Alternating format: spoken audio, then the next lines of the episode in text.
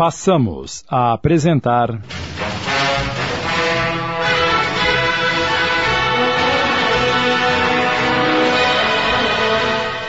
Confidências de um Inconfidente. Adaptação de Amilcar Del Chiaro Filho. Coordenação de texto, Sidney Carbone.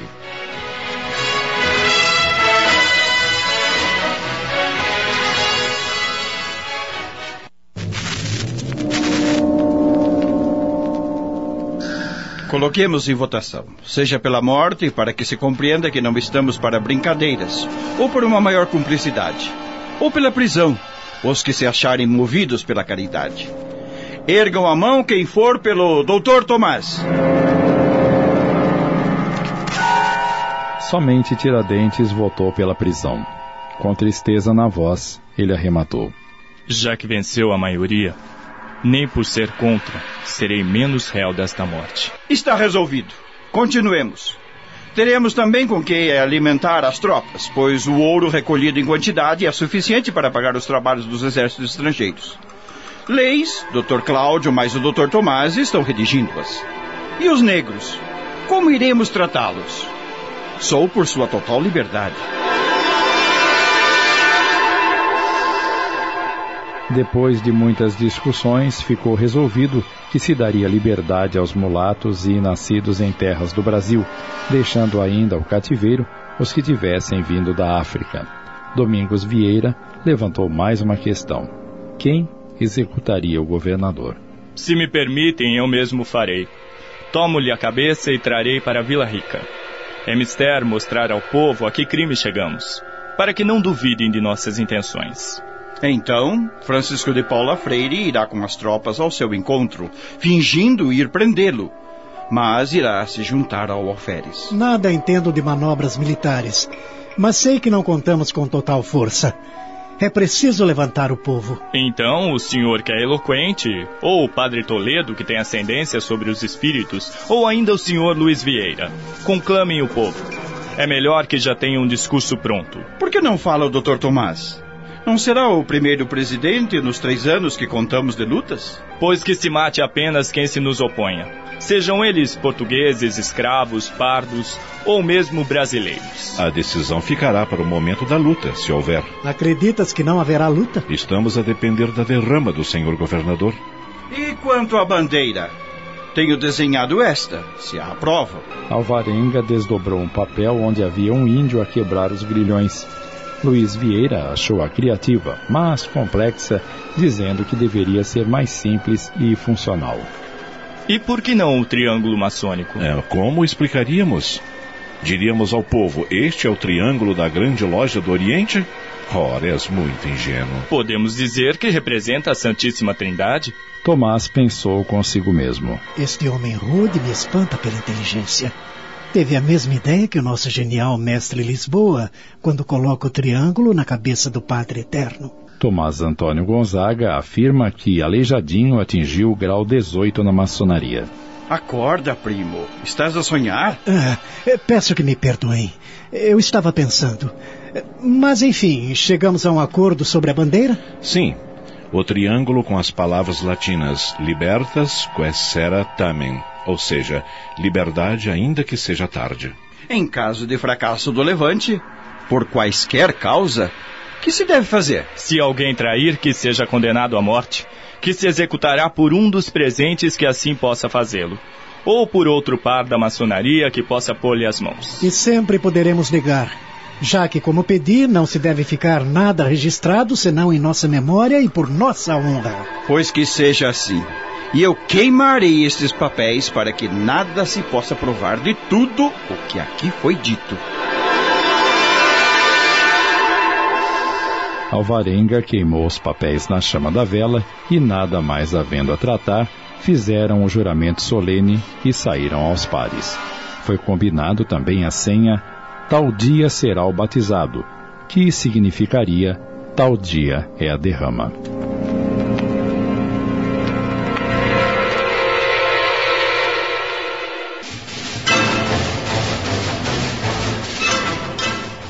janeiro caminha com seu ardente calor e as festas de reis com os negros a festejar com roupas especiais.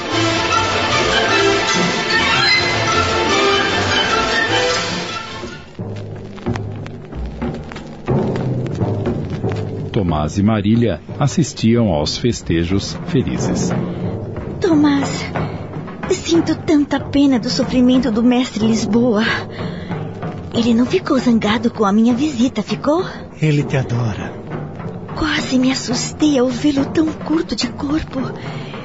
Olhos esbugalhados como se um estuporado.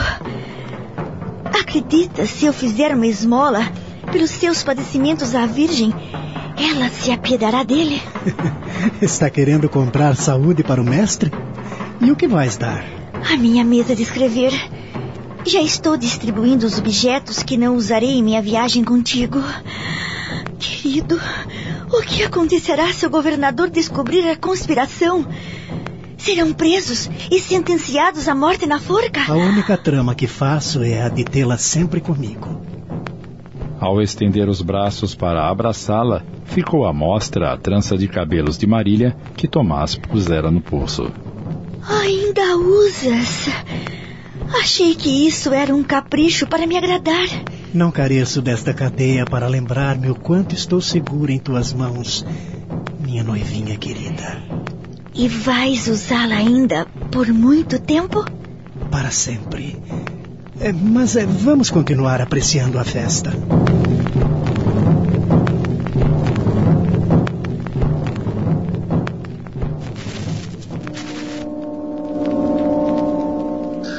João Rodrigues de Macedo estava desesperado.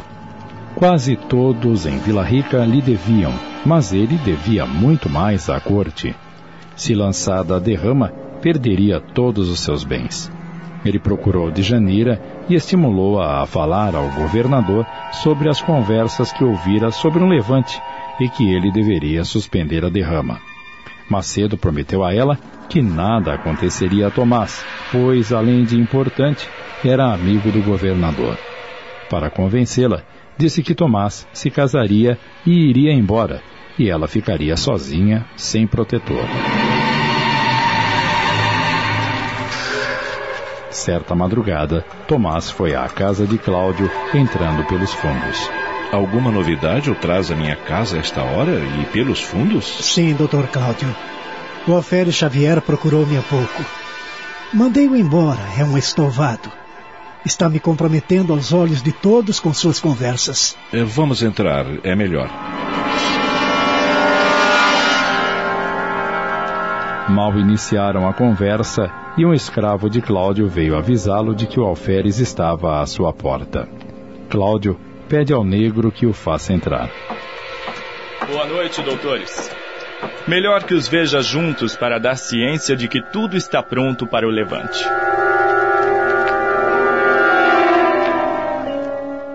Estamos apresentando. Confidências de um Inconfidente. Voltamos a apresentar.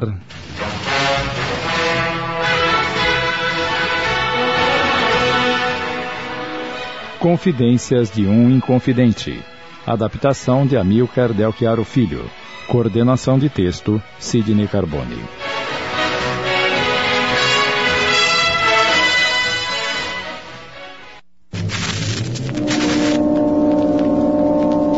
O rio espera por nós. Mas estou aflito porque não pude me avistar com o Sr. Maciel. Quando passei pelo sítio da cachoeira, Lá encontrei o cabelo de escova e mais o rabelo a serviço de Sua Excelência. Mas tenho boas novas. Contamos com gente também em Mato Grosso e Goiás. O senhor está nos expondo demais diante do povo e não leva em conta que o governador tem ouvidos em cada bodega e estalagens na estrada? Mas o senhor mesmo não disse que não se faz revoluções sem mortes? Está com medo, doutor Tomás? Tomás fez um movimento brusco para agarrar o alferes, mas Cláudio interveio, evitando agressões. Quem é amigo da prudência não deixa a cabeça de fora, alferes. Há muito tempo o senhor vem falando de um levante, mas ninguém te deu crédito. Agora é diferente. Não estás mais sozinho. Fazes parte de uma loja maçônica, como sempre quiseste, não é mesmo? E quererás perder todos nós ou o Dr. Gonzaga em teu lugar? Tua cabeça pode não importar a ninguém, mas a dele a querem de há muito. Doutor Cláudio, por minha vida, nunca falei senão em meu nome. Nunca me atrevi a falar do Dr. Gonzaga. E não dissesse que a maior cabeça de Vila Rica estava no Levante? E por que pensariam que é a do Dr. Gonzaga? Poderia ser a de qualquer outro. Quem, por exemplo? O capitão-general, o governador. És um louco mesmo. É melhor calar-te até o levante. E como posso fazer adeptos calado?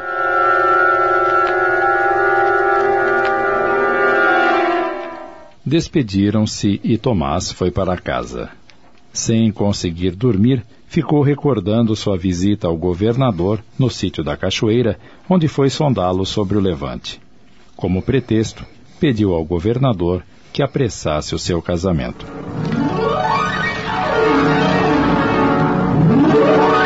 Não precisas da minha aprovação para nada. A tradição da família de minha noiva assim o exige, Excelência.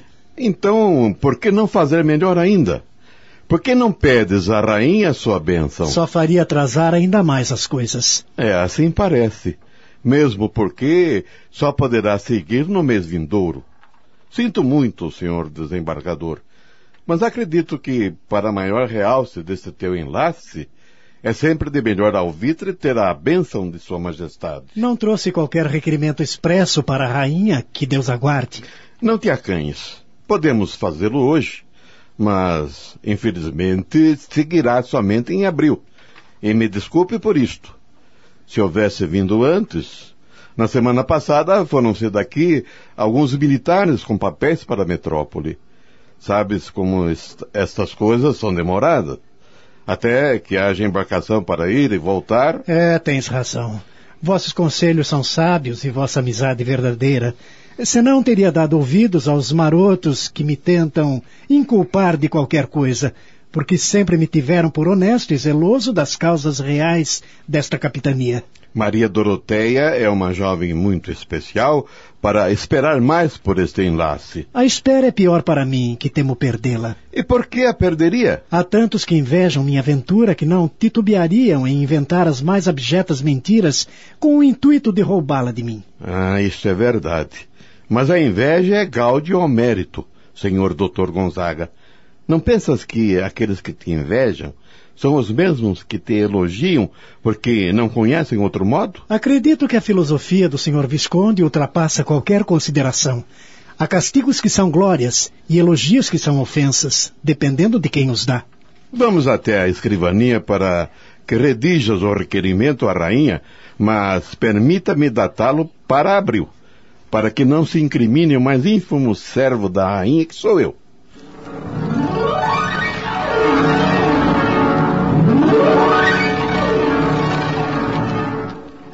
De Janeira soube que Tomás foi pedir consentimento ao governador para suas bodas, e um grande rancor lhe acendeu no peito.